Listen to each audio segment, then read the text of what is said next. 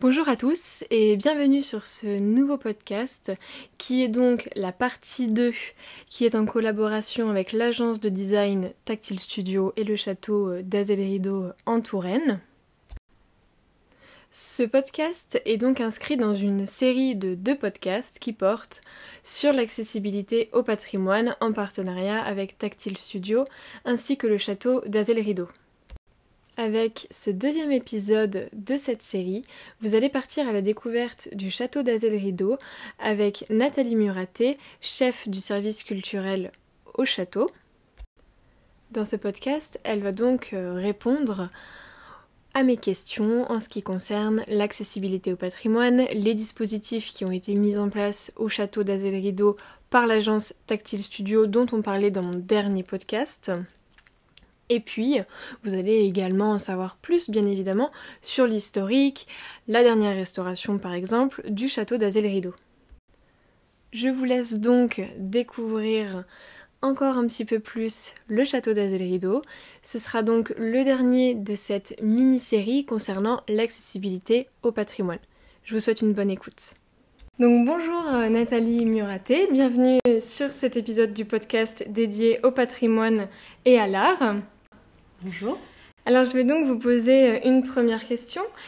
Et pour débuter, j'aimerais savoir, est-ce que vous pouvez nous résumer un petit peu les faits marquants qu'a vécu euh, le château d'Azel Rideau au fur et à mesure des siècles? Effectivement, c'est une, c'est une longue histoire. Alors je vais vous donner juste quelques, quelques dates importantes hein, pour, le, pour l'histoire du château. Donc il a d'abord été euh, construit au début de la Renaissance, en 1518 par un financier de François Ier qui s'appelait Gilbert Lot et son épouse euh, Philippe Lesbailly. Donc ce financier de François Ier avait euh, mis euh, par terre une ancienne forteresse médiévale qui se trouvait donc sur un emplacement tout à fait stratégique puisque nous sommes à, la, croisée d'une route qui va de Chinon à Tours, donc une voie extrêmement importante à l'époque. Et donc euh, Gilles Berthelot va faire rebâtir un château à la mode à l'époque, donc à la mode Renaissance, donc en ayant euh, pour objectif à la fois de euh, conserver un certain nombre des caractéristiques de l'architecture française, défensive, mais aussi en intégrant des nouveautés venues d'outre-monde, donc d'Italie, et en particulier dans le décor sculpté et dans l'organisation des façades, puisqu'on a des façades dans lesquels on retrouve le principe de la symétrie, l'alignement des fenêtres, mais voilà, on conserve aussi des éléments euh, médiévaux comme euh, des tourelles d'angle, des machicoulis, un chemin de ronde, etc. Même si on est au château d'Azarido sur un château de plaisance et non plus du tout sur un château fort. Voilà. Donc pour la Renaissance, euh, Berthelot, ce financier, il va quitter son château contraint et forcé par François Ier qui veut s'en saisir pour l'offrir à un capitaine d'armes qui s'appelait donc euh, euh, Monsieur Raffin. Donc le château va être habité. Euh, enfin, je vais, je vais raccourcir un petit peu l'histoire, sinon votre podcast va durer longtemps. Il est habité par Antoine Raffin, par ensuite les descendants d'Antoine Raffin. Donc les grandes périodes présentées au château sont le 16e, le 17e aussi. Donc là, on est à l'époque d'Antoinette Raffin, au tout début du 17e qui va faire construire une petite chapelle hein, qui est adossée à l'église euh, paroissiale d'Azel Rideau, donc une chapelle qui a les caractéristiques architecturales de, cette période.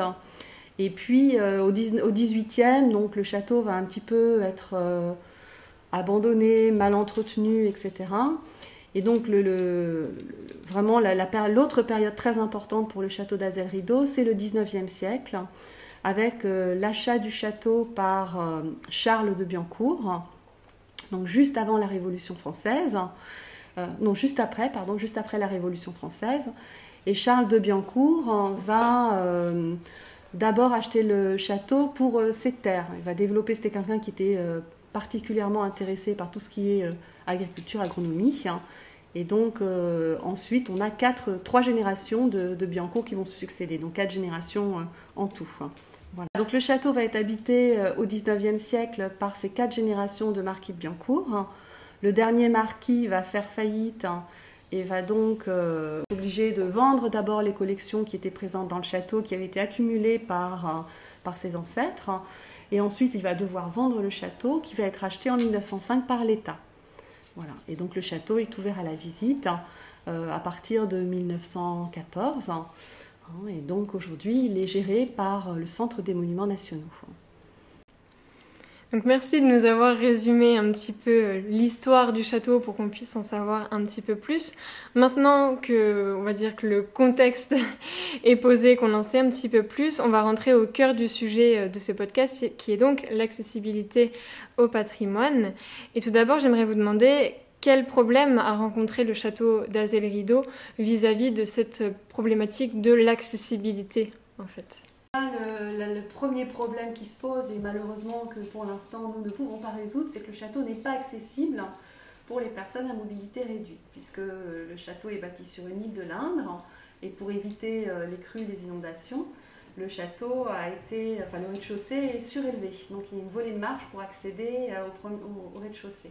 Donc déjà, les personnes à mobilité réduite ne peuvent pas accéder au château.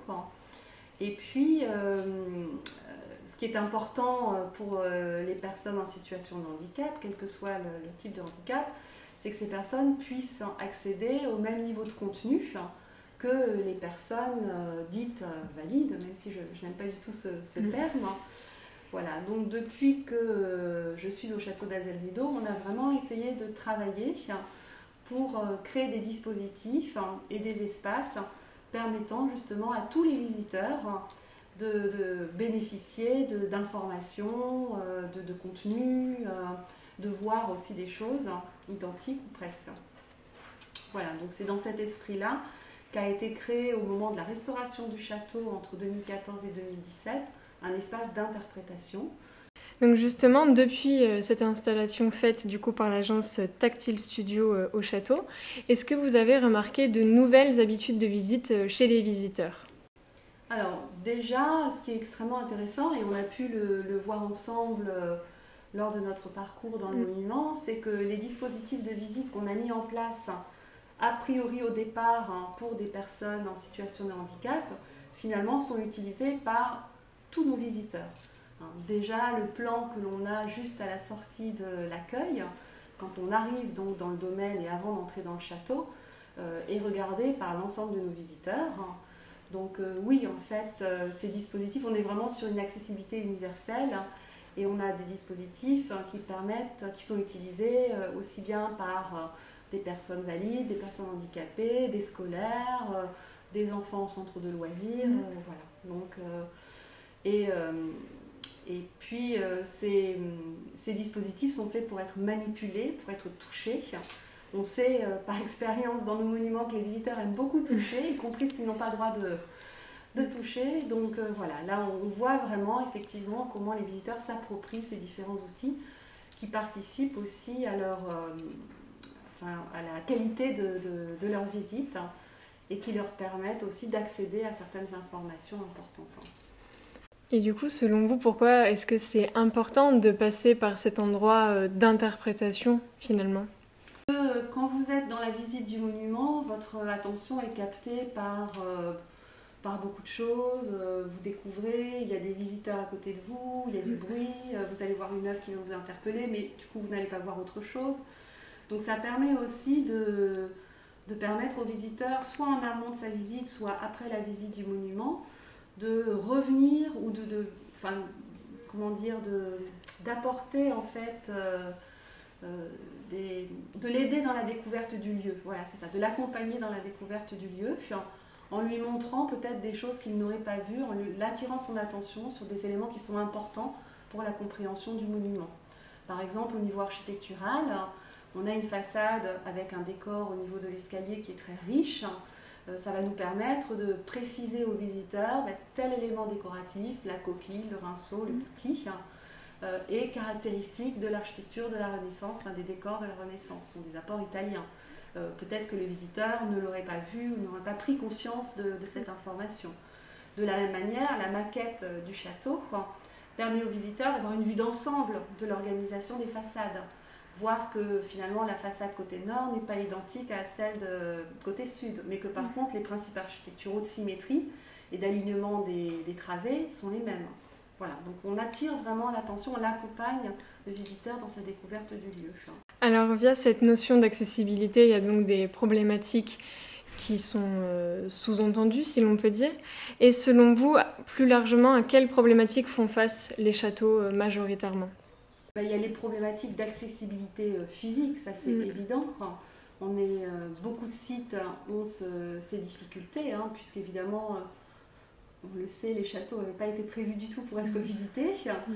Donc euh, aujourd'hui, euh, à part en mettant en place des mesures compensatoires comme nous on l'a fait au château avec cet espace d'interprétation accessible, je ne vois pas d'autres solutions en termes de voilà, l'accès au cadre, au cadre bâti est vraiment une question complexe dans, nos sites.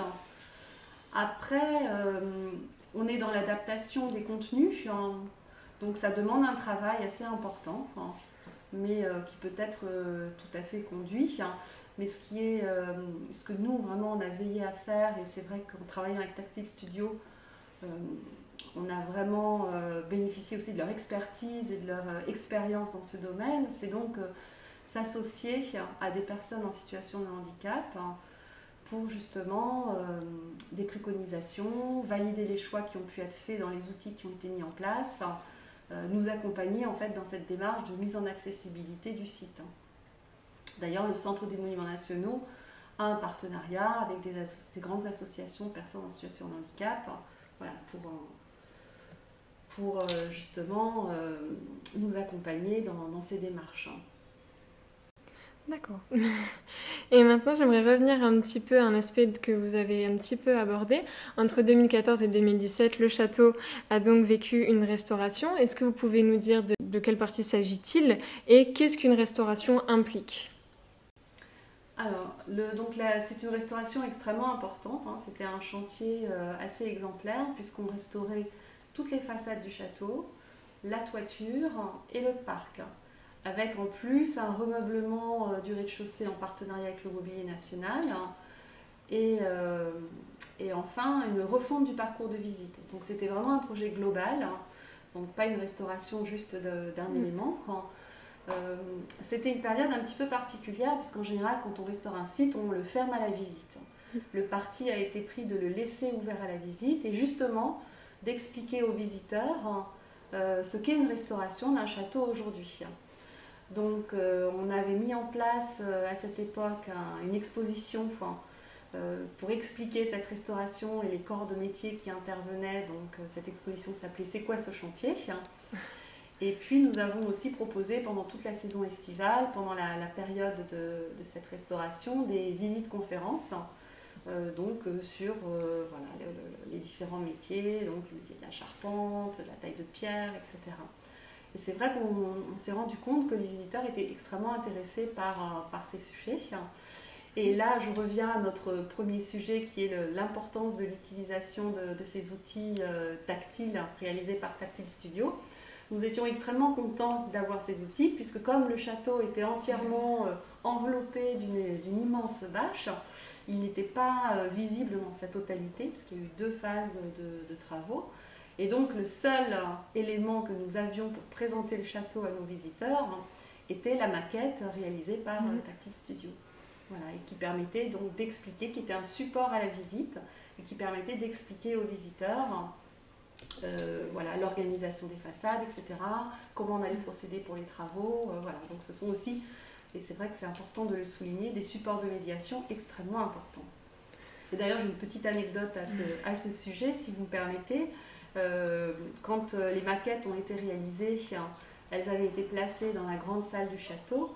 Et un de nos conférenciers m'avait dit, mais c'est vraiment gênant parce que quand j'ai des groupes, les gens regardent les maquettes, ils m'écoutent plus, c'est vraiment embêtant. Donc je lui ai répondu, bah, plutôt que de tourner le dos aux maquettes, sers-toi des maquettes pour expliquer à ton groupe euh, mm. euh, l'architecture du château, les éléments décoratifs, etc. Voilà. Ce qu'ils ont fait euh, après assez naturellement. Et quand on les a enlevés de, la grande salle pour les mettre mm. dans l'espace d'interprétation, les agents du monument et nos conférenciers se sont rendus compte à quel point elles, elles leur étaient utiles. Oui, donc on se rend vraiment compte que ces maquettes, elles intéressent finalement tout le monde et c'est vraiment universel en fait. Et du coup, j'aimerais savoir pour vous, pourquoi est-ce qu'il faut venir visiter le château d'Azel-Rideau alors pourquoi il faut venir visiter le château d'Azel-Rideau Alors parce que c'est un château qui est assez unique hein, par rapport à sa situation, son environnement, mm. hein, puisque c'est un château qui est posé sur l'eau. Balzac euh, disait que c'était un, diamant euh, taillé à facettes serti par l'Indre. Donc on est vraiment avec ces miroirs d'eau dans un, cadre enchanteur. Hein. C'est un, château de, de, contes de fées. Euh, alors ce n'est pas, il ne fait pas partie des grands châteaux royaux du Val-de-Loire, mais néanmoins il est relié aussi à la grande histoire, puisque bon, il a été bâti par un financier de François Ier. Mais on se rend compte aussi que c'est un château qui a été habité par euh, souvent des personnes très proches du pouvoir, avec une influence importante. Des femmes en, particulier, on dit souvent que c'est un château de femmes. Hmm. Dans l'histoire du château, il y a beaucoup de, beaucoup de femmes. Euh, pour le 19e, par exemple, Aurélie de Montmorency, hein, qui a épousé le troisième marquis de Biancourt, est venue euh, avec sa fortune, ce qui a permis d'enrichir énormément les collections de, du château.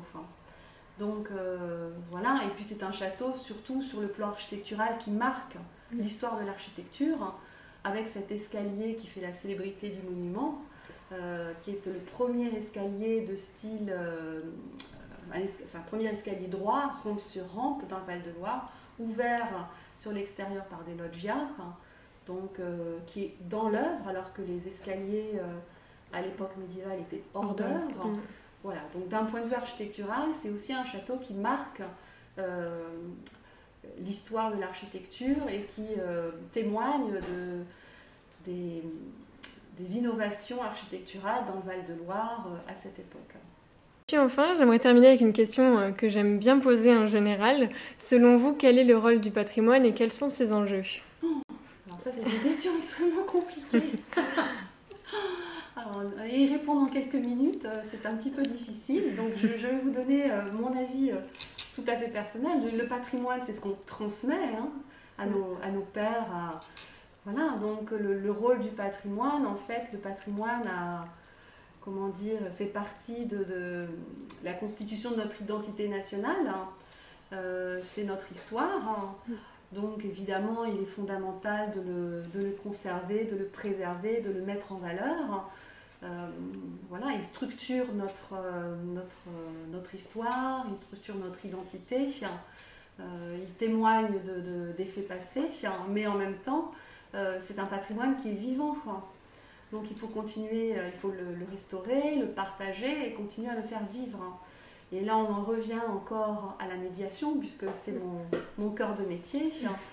Et donc, euh, voilà, il est extrêmement important aujourd'hui, et peut-être encore plus aujourd'hui, je crois qu'on est dans une période un petit peu particulière quand même, de, voilà, de sensibiliser le public, de faire connaître notre patrimoine euh, à ce public.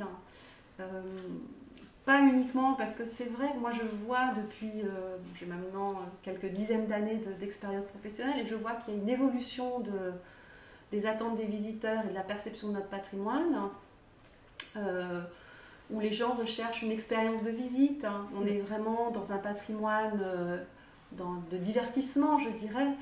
Voilà, il faut quand même garder, euh, garder en mémoire que ce sont justement des lieux de mémoire, hein. ce sont voilà, des lieux historiques, et, et ne pas perdre cette, cette, facette de notre patrimoine et donc continuer à, le faire connaître et à, voilà, à ne pas oublier les contenus. Hein. On n'est pas uniquement dans le divertissement, dans la visite spectacle, hein, mais voilà, il y a aussi des histoires, une histoire euh, derrière tous ces monuments euh, qu'il faut transmettre. Eh bien, j'en ai donc terminé avec ce podcast qui liait donc accessibilité au patrimoine et le château euh, d'Azel Rideau. Je vous remercie. De rien, merci à vous.